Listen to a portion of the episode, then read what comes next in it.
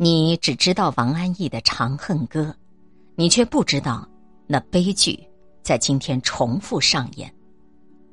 有人说，王安忆是继张爱玲之后最懂得上海的海派作家。不同的是，张爱玲笔下的上海是冰冷的、虚无的、充斥着欲望的，而王安忆眼中的上海则是市井、温暖。溢满烟火气息的，他用细腻的笔触，刻画过精打细算的家庭主妇、古板固执的中学老师、顽强独立的舞女。其中最令人印象深刻的角色，莫过于《长恨歌》中的王琦瑶。王琦瑶是典型的上海弄堂女儿，美丽、贫穷，却野心勃勃。她以美貌为通行证，早早的走进了名利场，靠攀附权贵而风光一时。可曲终人散之后，她依旧沉湎于旧梦，眷恋着荣华，在执迷不悟中落得满盘皆输。几十年过去，王琦瑶式的爱恨情仇依旧在上演。无数个如王琦瑶般的女孩，正在都市的角落。仰望繁华，在小镇的街头向往热闹。他们争着想做那攀藤而上的凌霄花，最终却如浮萍一般飘摇余生。十六岁的王琦瑶，是老上海弄堂里一道亮丽的风景线。她出身平凡，却美得令人过目不忘。走在马路上会有人注目，摆在橱窗里。也会有人驻足，因为美貌而获得诸多优待的他，不甘心过平淡生活，渴望跻身上流阶级。机缘巧合下，他在参观电影厂时，得到了一位导演的赏识。导演找来摄影师程先生，给他拍了一组艺术照，照片刊登在《上海生活》杂志封面。没想到，这本杂志。火遍了大街小巷，他一下子成了大名鼎鼎的沪上书院。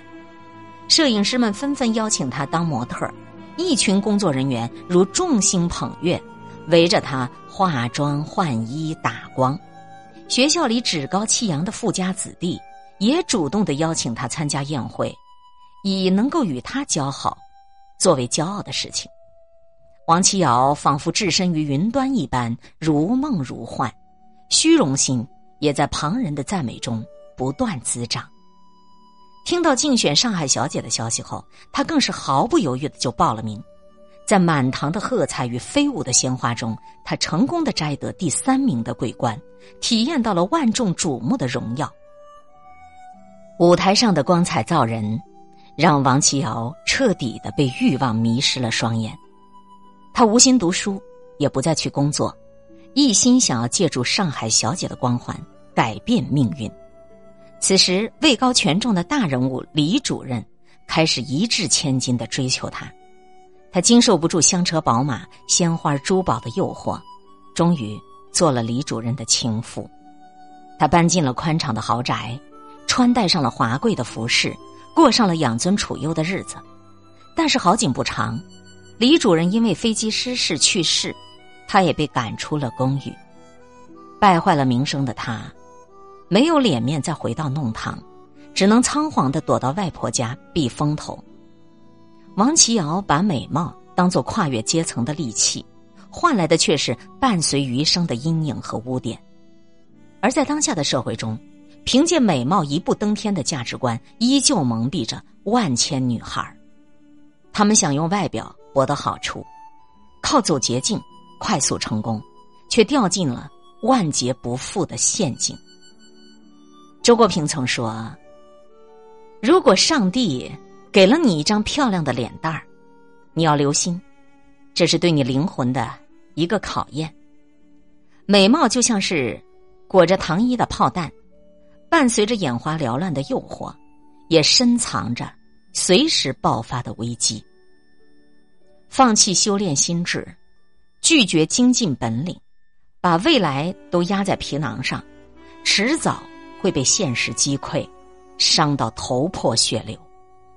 外婆家所在的小镇，生活惬意，民风淳朴。王琦瑶却时刻眷恋着上海的繁华。他带着刘主任留下来的一小箱金条，回到了上海，开了一家小诊所。但回归平凡的王琦瑶，还是断不掉对于上流阶层的念想，依旧指望着靠男人过上好日子。一到下午，他就关了店门，约那些有钱的，或者约那些有身份的朋友，喝个下午茶，打个牌，聊聊天儿。在家里来来往往的客人中，他一眼就看中了出身于富贵的纨绔子弟康明训。明明知道对方的家庭不会接受一个有故事的女人，他仍然孤注一掷，偷偷的跟她同居。但是得知她怀孕后，懦弱又自私的康明训生怕她拖累了自己，跟他断绝了来往。无奈之下，王启尧一边忍受街坊邻居的闲言碎语，一边独自。生下了女儿微微，为了给女儿一个名分，也让自己有依靠，他如寄生虫一般的依附在一个又一个男人身上。他先是将自己托付给康明训的好朋友萨沙，但对方只想娶了不愿负责，不告而别去了异国他乡。之后他又向摄影师程先生示好，但对方看透了他没有爱情，只有交易，失望的离开了他。转眼间，多年过去，女儿微微也已经长大成人，嫁到了美国。王启尧仍然渴望找一个归宿。他难忍寂寞，总是打扮入时，在家里举办主题派对，尽情享受年轻人们的恭维。宾客中有一个叫老克拉的年轻小孩，比他小三十岁，却非常痴迷旧上海的风情。听闻他曾是上海小姐，老克拉对他心生爱慕。他也跟对方谈起了忘年恋，这段畸形的恋爱本来就难以长久，王启尧却深陷其中，想尽办法讨好对方。老克拉要跟他分手的时候，他苦苦哀求对方留下，还提出用所有的金条换对方几年的陪伴，结果他没有能够留住情人，藏有金条这件事儿却传了出去。几天以后。见财起意的几个小混混就潜入他的家中，杀害了他。王启尧大半生寻寻觅觅，只为找一个靠山，却一步步的把自己逼上了绝路。王启尧穷尽一生都不明白，爱人会离去，金钱会散尽，唯一不离不弃的，只有自己。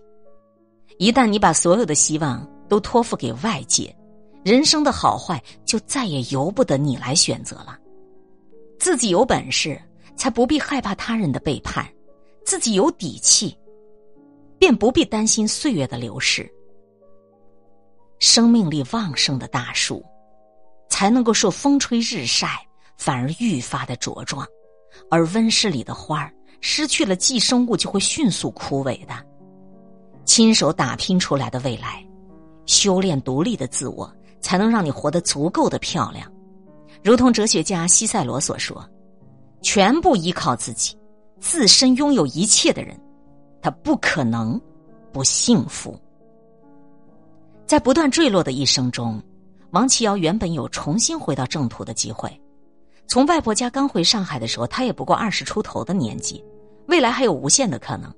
如果寻一良人，结缘，用心经营诊所。定会拥有自给自足的安逸的人生，可无权无势的男人根本就入不了他的眼，平淡如水的日常他根本就不懂得珍惜，结果他在数次匆匆的交付身心，又被无情抛弃之后，蹉跎了大好的时光。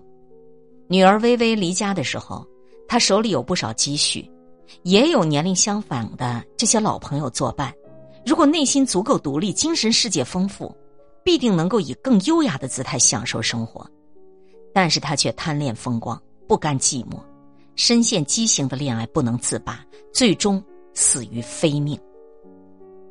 一次次的爱错人，一次次的走错路，他却始终执迷不悟，从来没有在过往中吸取任何经验教训，提升半分智慧。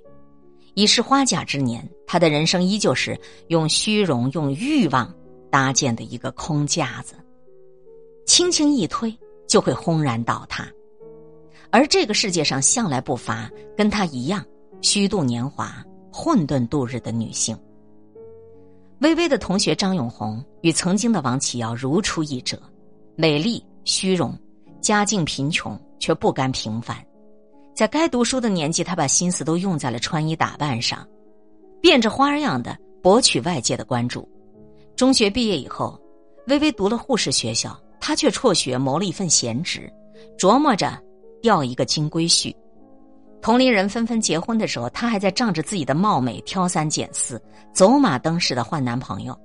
王启尧好心的提醒她：“青春稍纵即逝，越想取巧，越容易弄巧成拙。”张永红却不听劝，只顾享受当下的快乐。跟不同的男孩子吃饭、逛街、约会，一年年的过去了，她的美貌在纵情享乐中不断流逝，却始终没能够攀上高枝儿。最终，张永红沦落到无人问津的境地，只能与犯下命案的小混混在一起。现实中，有千千万万个王琦瑶和张永红，一辈子都活不出自我，学不会成长，以美貌。为立身之本，把爱情当人生救赎，只会活成别人的附属品，任由命运推搡着前行。杨澜曾经说：“一个女人最大的魅力就是成长。生活中有很多东西是难以把握的，唯有成长可以把握。人这一生，能拥有的事物，能掌控的选择，都是有限的。在失败中成长，于错误中觉醒。”才能避免一步错，步步错。真正聪明的女人，不会只关注眼前的利益，更不会只贪图一时的安逸。她会丰盈灵魂，拓宽眼界。当你有足够的智慧和力量来掌舵自己的人生，就算是你卷入到了狂风急浪当中，你也不会迷失方向。一时浮华梦，一世长恨歌。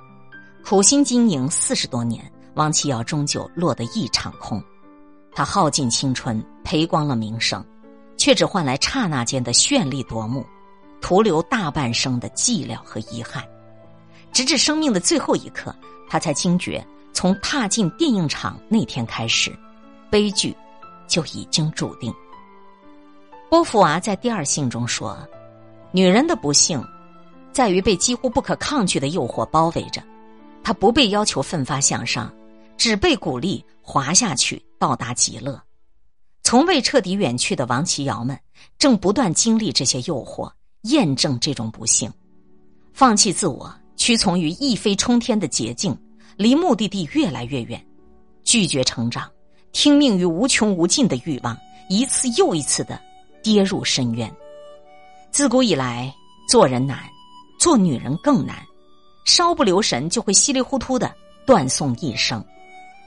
在该努力的年纪沉下心，在该独立的时候靠自己，清醒的摆脱诱惑，坚韧的面对坎坷，有自己过日子的能力，也有别人拿不走的本事。任何风雨都无法阻止你的绽放，这才是女人最好的活法。今天会遇见什么人，会发生什么事，都有各种意想不到的可能性。分享传播有力量的文字，亲近感受。真善美的观点和态度，空中和你相互勉励，保持微笑、淡定、从容的好心态。祝福有缘分在这里遇见的你，身体好，心情好。我是海林，欢迎来听，一切刚刚好。本节目由喜马拉雅独家播出，欢迎订阅个人微信公众号“海林”和“一切刚刚好”。